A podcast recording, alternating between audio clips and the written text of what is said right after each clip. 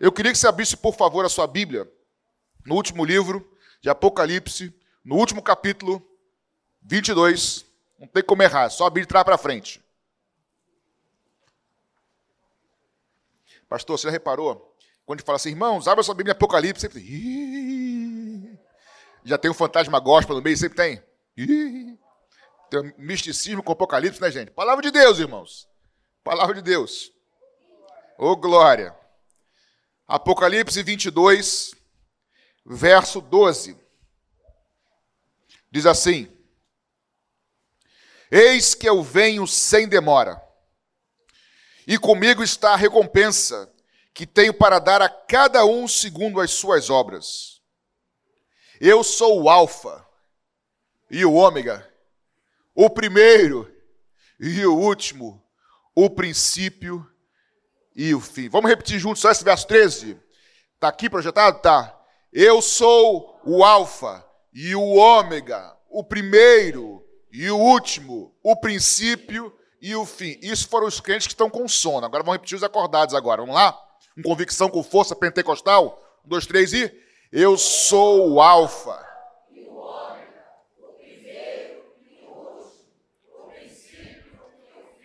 Jesus, é a Ti que nós oramos nessa noite. Tu és o Alfa, o Ômega, o primeiro e o último, o princípio e o fim. Nós queremos pedir que Tu fales conosco nessa noite. Tu conheces as necessidades de cada um, Tu conheces o coração de cada um, as fraquezas de cada um, Tu nos conheces, Senhor. Mas o Senhor é o Senhor da igreja. Fala conosco nessa noite em nome de Jesus. Amém, queridos?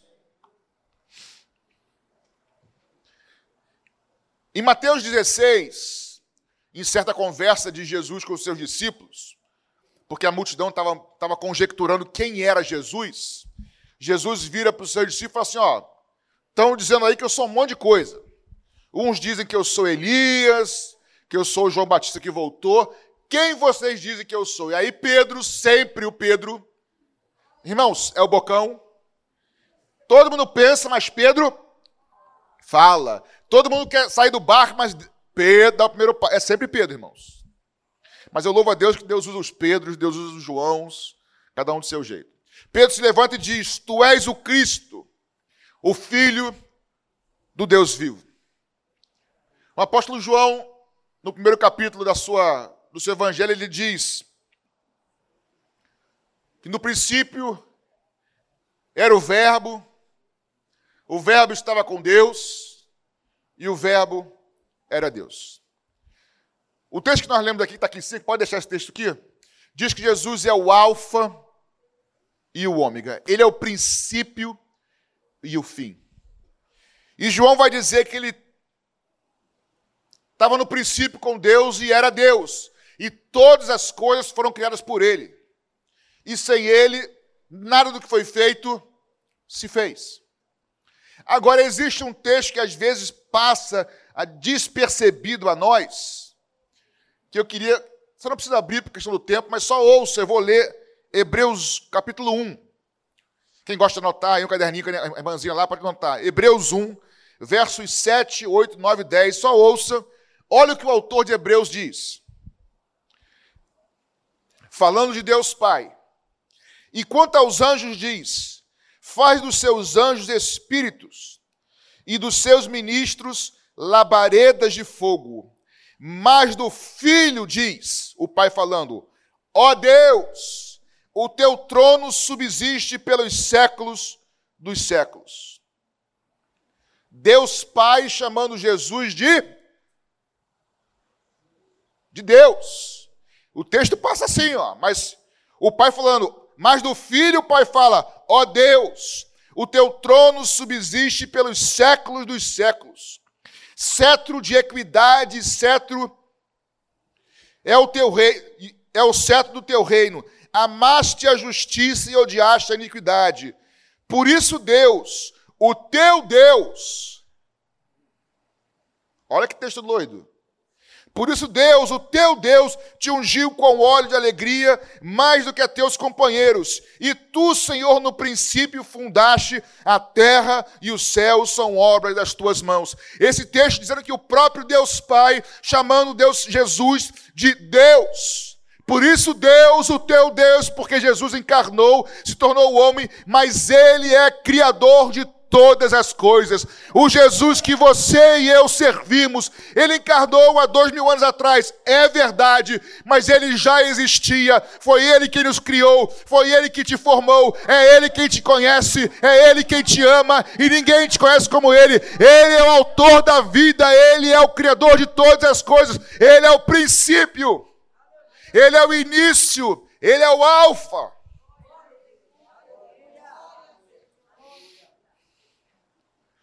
E ele é o criador de todas as coisas. Certa vez eu estava assistindo um, um, um, um cristão que é cientista físico, ele é físico.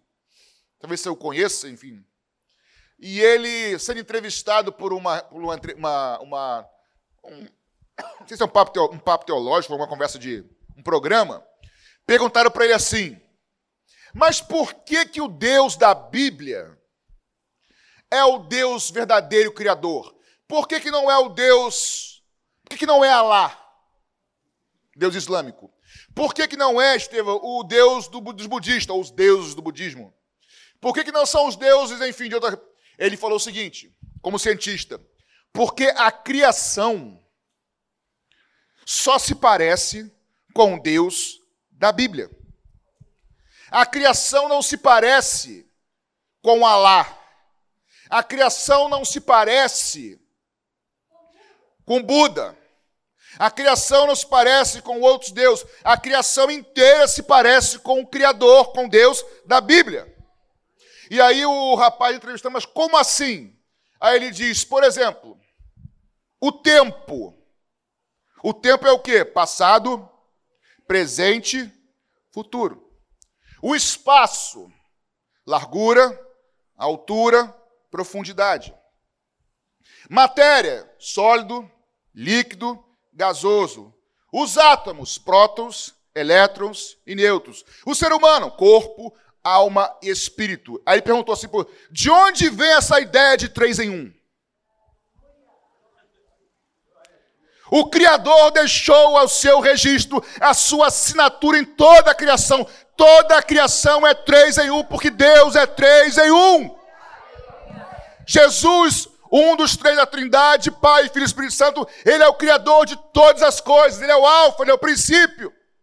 Nós não estamos aqui adorando uma religião, nós estamos adorando ao único Deus verdadeiro, Criador dos céus e da terra, aquele que é, que é, que era, que é e que há de vir.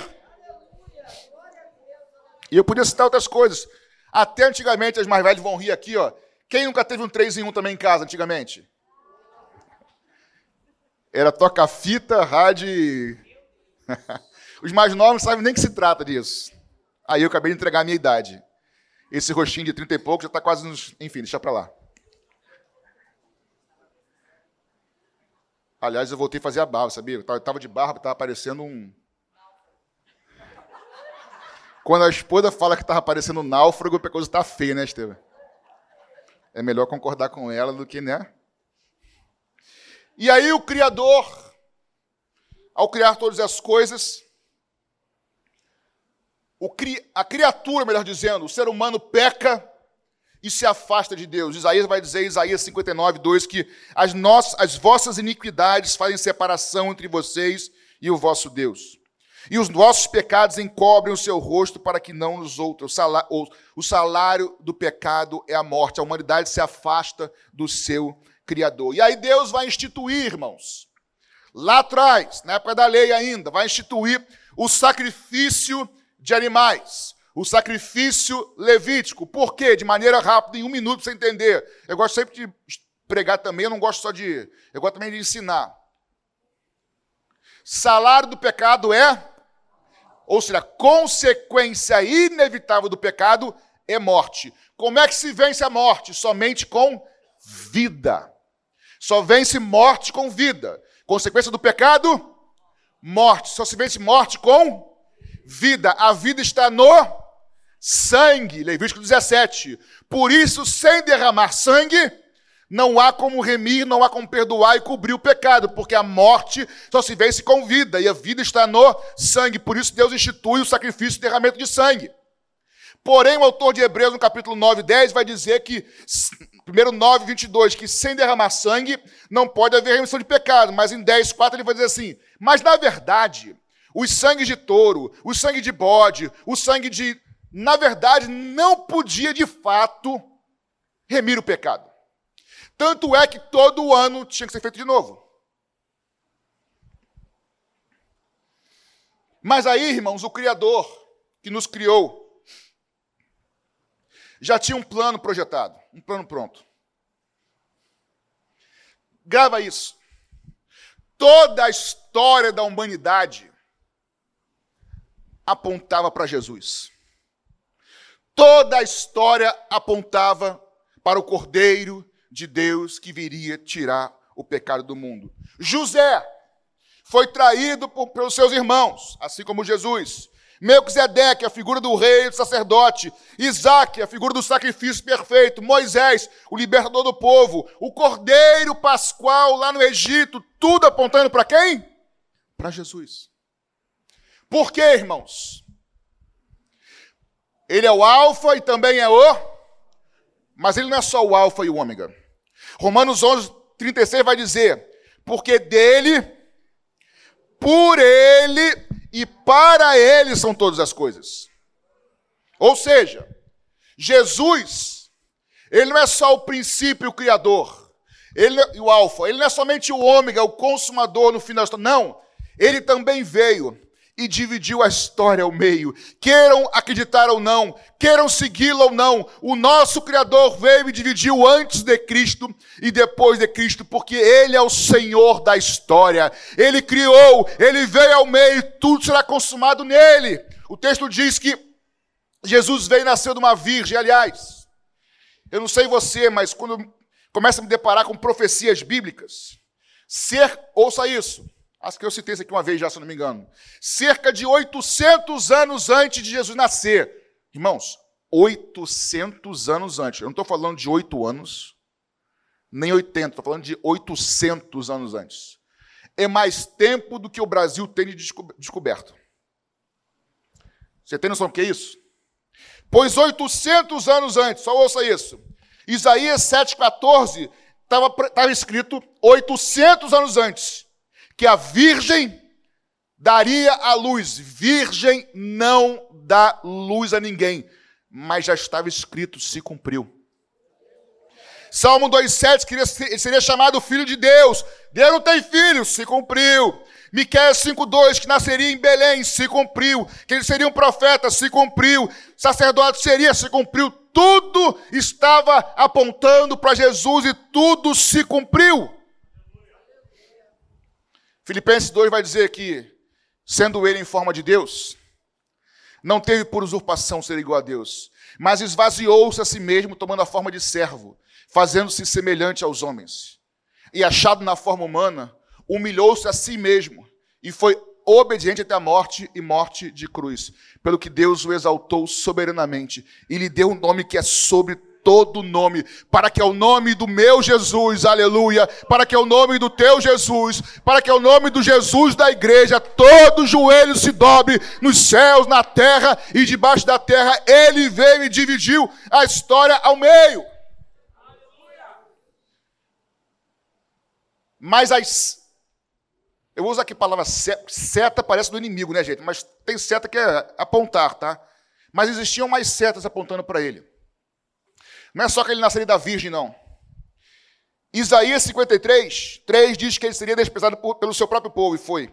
Zacarias 11, 12 diz que seria vendido por moeda de prata, foi. Isaías 53, 7, que ele seria é, falsamente acusado e ficaria em silêncio, aconteceu. Isaías 13, 12, seria crucificado entre malfeitores, aconteceu.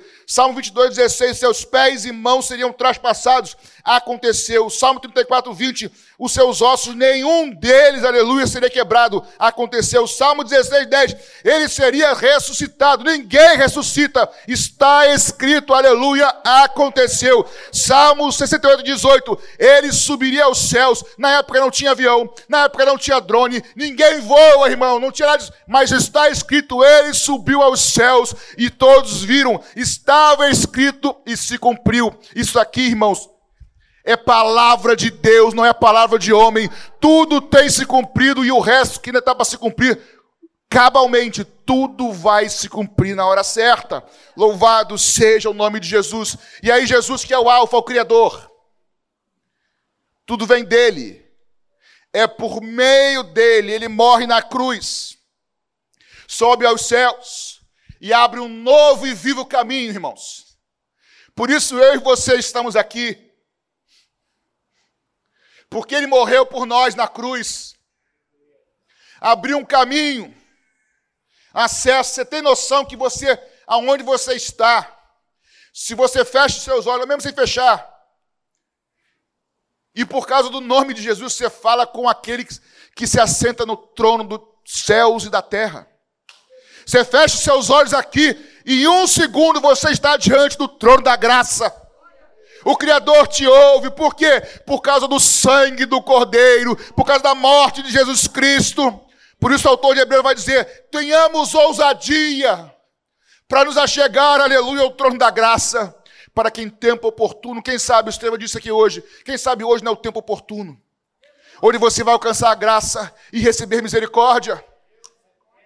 Valorizemos esse caminho que foi aberto, irmãos.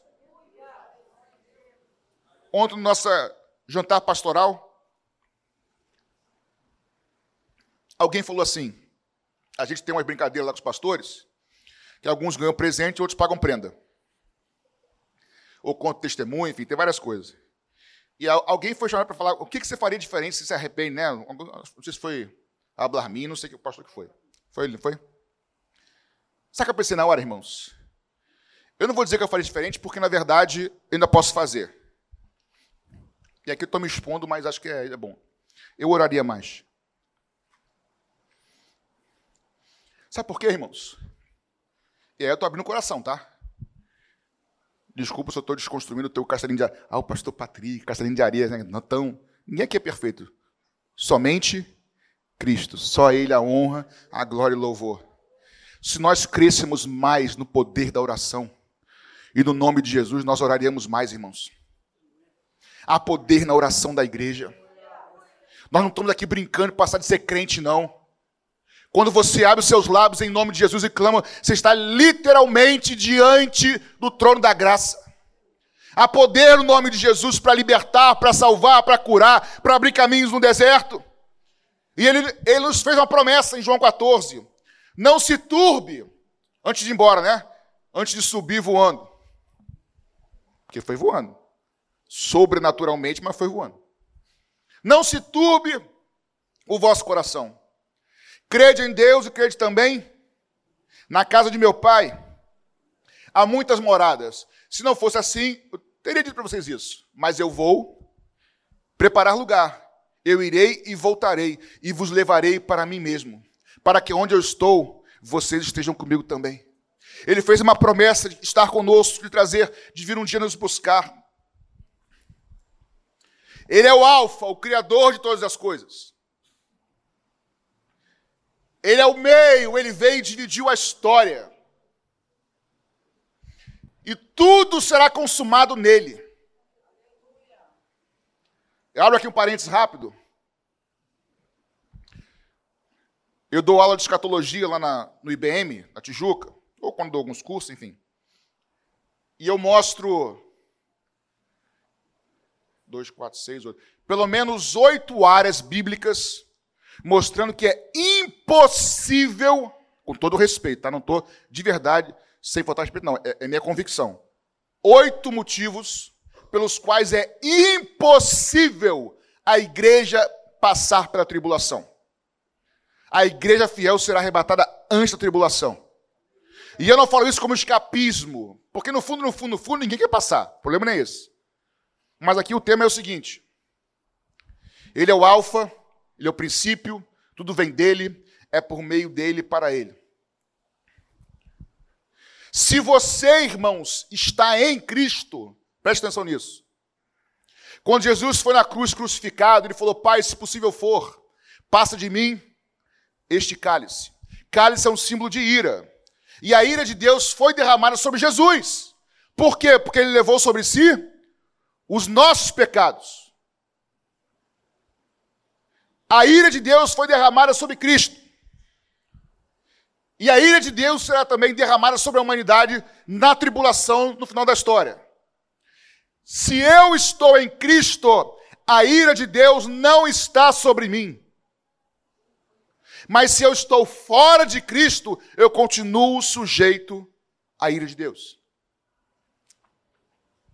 Portanto, os servos fiéis de Jesus não estão debaixo de condenação. Mas precisamos estar em Cristo. Meus irmãos, quem tem ouvidos para ouvir, ouça. Ele é o Alfa, é, mas ele também é o Ômega, e o nosso Senhor está voltando, ele está às portas, ele está breve de retornar, e ele precisa acertar as contas primeiro com a igreja. Porque tem muita coisa para acertar na casa dele. Eu creio nisso aqui, ó. Tem muitos que tentam a todo custo roubar isso de mim. Mas eu creio, irmãos.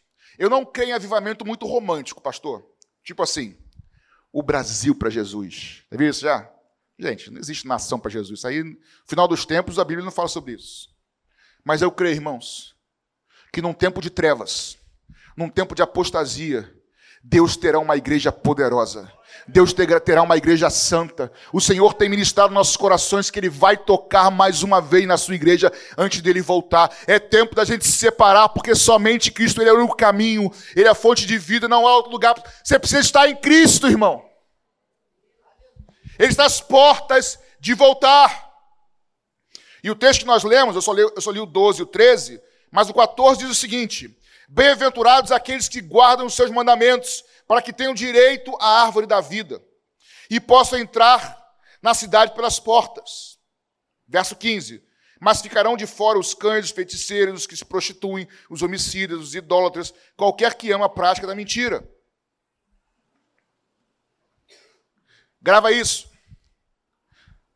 Avivamento a gente simboliza por quê? Aquele vermelhinho com pretinho assim é o que aquilo lá na bolinha? Hã? Fala alto. Fogo. Não é isso?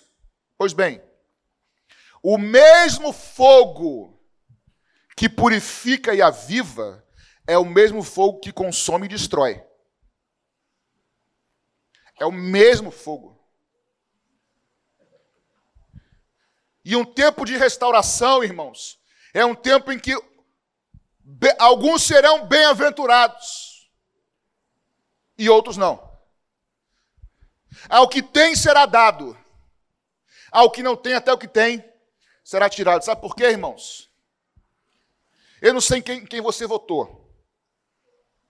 Estamos brigando, dividindo a igreja por causa de votação, enfim. Mas sabe de uma coisa, irmãos?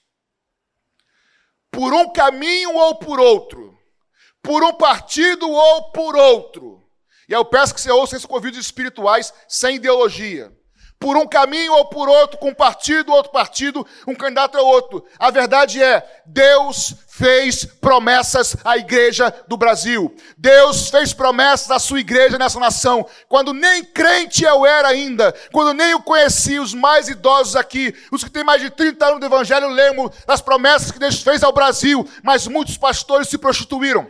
Muitas igrejas profanaram, apostataram, esqueceram, mas Deus não esquece da sua promessa. Assim como desce do céu a nuvem, desce a neve, perdão, e a chuva, e não volta para lá vazia, sem primeiro dar semente ao que semeia, pão ao que come, assim é a palavra que desce da boca do Senhor, e ele vai cumprir, ainda que seja por meio do fogo, ainda que seja pelo meio da perseguição. É hora de nós realmente decidirmos: é somente Cristo ou não é, ou tem outras coisas juntas?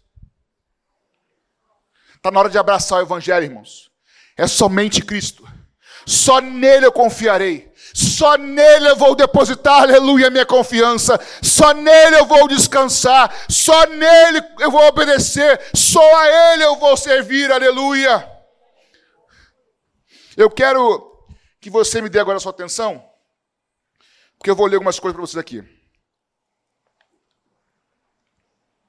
Eu preciso ler porque eu escrevi, mas eu não é meu, mas eu Ele é o alfa e o ômega.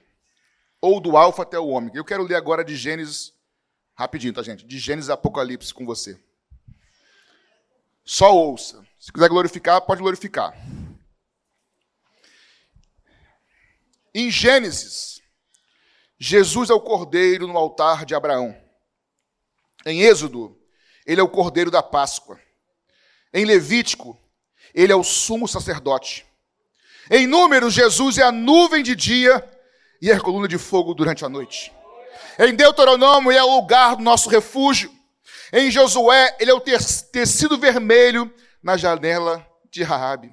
Em Juízes, Jesus é o nosso juiz. Em Ruth, ele é o nosso parente, nosso redentor, nosso resgatador. Em 1 e 2 Samuel, ele é o nosso profeta confiável. Em Reis e Crônicas, ele é o nosso soberano. Em Esdras, ele é o nosso escriba fiel. Em Neemias, ele é o reconstrutor de tudo o que foi destruído.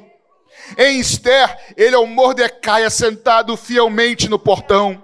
Em Jó, ele é o nosso redentor que vive para sempre. Nos Salmos, ele é o nosso pastor, aleluia, e nada nos faltará. Em Provérbios Eclesiásticos, ele é a nossa sabedoria. Em Cantares, ele é o belo noivo que nos ama. Em Isaías, ele é o servo sofredor. Em Jeremias, ele é chamado o príncipe da paz. Em Lamentações, Jesus é o profeta que chora pelo seu povo. Em Ezequiel, ele é o maravilhoso homem das quatro faces. Em Daniel, ele é o quarto homem na fornalha. Em Oséias, ele é o amor sempre fiel. Em Joel, ele é aquele que nos batiza com o Espírito Santo e com fogo.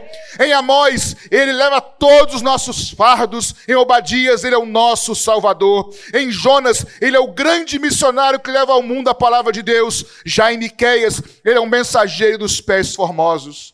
Em Naum, ele é o juiz vingador.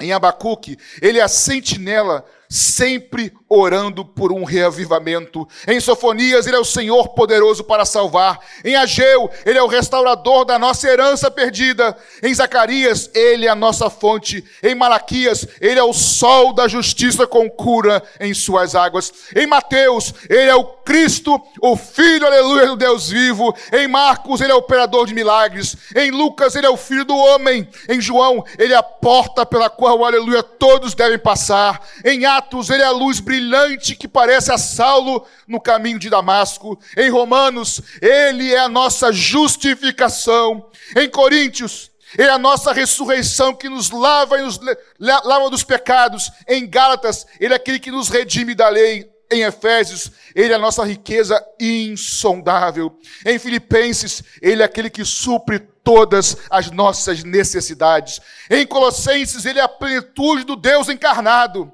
Em Tessalonicenses, ele é o nosso rei que em breve virá. Em Timóteo, ele é o nosso mediador entre Deus e os homens. Em Tito, ele é a nossa bendita esperança. Em Filemão, ele é um amigo mais chegado que irmão. Em Hebreus, ele é o sangue, aleluia, do pacto eterno. Em Tiago, ele é o Senhor que cura o doente. Em Pedro, ele é o pastor principal do, do rebanho. Em João, em Jesus é quem tem a ternura e o amor. Em Judas, ele é o Senhor que vem e volta com milhares e milhares dos seus santos. E por fim, em Apocalipse, ele não é mais o cordeiro, mas agora ele é o leão da tribo de Judá. Ele é, conclama a igreja a levantar os seus olhos e dizer assim: Bem-aventurado aquele que vem em nome do Senhor. Ele não é um líder, aplauda ao Senhor, não a mim. Aplauda, glorifica o nome dele. Ele é o Alfa, ele é o Ômega, ele é o princípio, ele é o fim. Ele ele é o motivo de estarmos aqui, irmãos. Ele é o motivo de existirmos. Ele é o motivo de respirarmos. Nós só vivemos nele, ele é o autor da vida. Ele nos amou primeiro. Louvado seja o nome somente de Jesus Cristo. Pastor Saulo perguntou se havia alguém aqui nos visitando. Não. Provavelmente todos aqui, se não quase todos, se não todos. Jesus já foi o alfa na sua vida. Já começou uma obra na sua vida. Amém? Ele começou um projeto. Ele é o alfa, ele é o ômega, ele é o princípio e fim, e ele também dividiu a história, porque ele é o Senhor da história. E a minha palavra hoje aqui, o desejo do Senhor, para mim e para você, é que Ele seja de fato o Senhor da minha e da sua história. O que Ele deseja não é ser Senhor da história da humanidade, porque Ele já é. Ele quer ser Senhor da sua história. Senhor da minha história, porque se Ele for, irmão, Senhor da minha história, da sua história, ah, queridos, primeiro, ou último, na verdade, o fim da história nós já lemos. Ele venceu. E todos aqueles que forem fiéis a Ele também vencerão.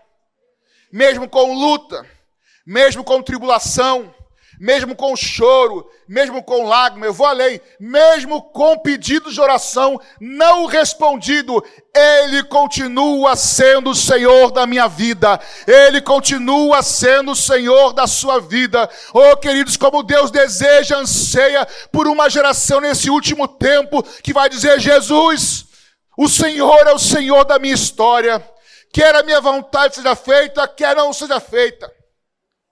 Quer os meus desejos serão feitos ou não, eu sou teu. Porque o Senhor me comprou, me comprou com preço de sangue. O Senhor começou uma obra na sua vida. E o texto que nós lemos diz: Bem-aventurados são aqueles que guardam. Eu quero te encorajar, você que entrou aqui, dizendo, pastor, está difícil. As lutas estão grandes. Eu sei, irmão, eu sei. Para muita gente. Para muita gente. Eu não sei se eu vou aguentar, eu quero dizer assim: você não precisa aguentar. Você precisa pedir ajuda para Ele. Porque é na tua fraqueza que se aperfeiçoa o poder dele. Você não tem que ser forte. Você tem que é mergulhar nele. Vinde a mim, todos vocês que estão cansados e sobrecarregados, eu, diz o Senhor, vos aliviarei. Olha o que diz, olha o que diz Isaías. Que o Senhor multiplica a força. Quem conhece o texto? Daquele que não tem nenhum vigor. Como é que Deus multiplica a força quem não tem nenhum vigor, Estevão? Nenhum vigor na matemática é igual ao quê? Zero. Qualquer coisa multiplicada por zero é igual a? Como Deus multiplica a força quando não tem nenhum vigor? Porque não é nossa força. Deus não precisa da nossa força, precisa da nossa fé. Eu não sou chamado para ser forte, chamado para crer, porque Ele é forte, Ele é poderoso, Ele é capaz, Ele é o Senhor, Ele abre porta, Ele fecha a porta, Ele diz seja, Ele diz não seja, Ele faz, levanta, Ele abate, Ele é o Senhor, e Ele multiplica a força dEle em mim, que nessa noite o Senhor multiplica, multiplica a força dEle em você. Ele é o Alfa, o Ômega, o princípio e o fim. O teu Jesus, meu Jesus, em breve, mas muito em breve, irmãos, está voltando. E eu queria te dizer que as coisas vão melhorar muito para a gente. Eu não vou falar isso, porque eu não creio que vai melhorar. Mas creio. E isso eu creio. Que no meio das lutas, das perseguições, das dificuldades, do fogo, nós, para os fiéis, nós vamos experimentar provisão como nunca antes. Vamos experimentar sustento como nunca antes, aleluia. Vamos, vamos, vamos receber provisão como nunca antes. Força sobrenatural como nunca antes. Visão espiritual, capacitação para honrar, para glorificar, para adorar em meias lutas o nome daquele que nos chamou, que é o mesmo ontem, hoje e sempre. Ele, somente Ele é o Alfa e o Ômega. Ele é o Cordeiro de Deus que tira o pecado do mundo. Ele é o Deus Emanuel, Deus conosco. Ele é o Cordeiro de Deus. Ele é o Príncipe da paz. Ele é o Pai da eternidade. Querido, é Ele, somente Ele, nada fora dele. Ele é o nosso Senhor e nosso Salvador. É Ele quem governa a igreja. Ele quem governa a sua vida e a minha vida. Não há ninguém como Jesus. Ele é o motivo de tudo.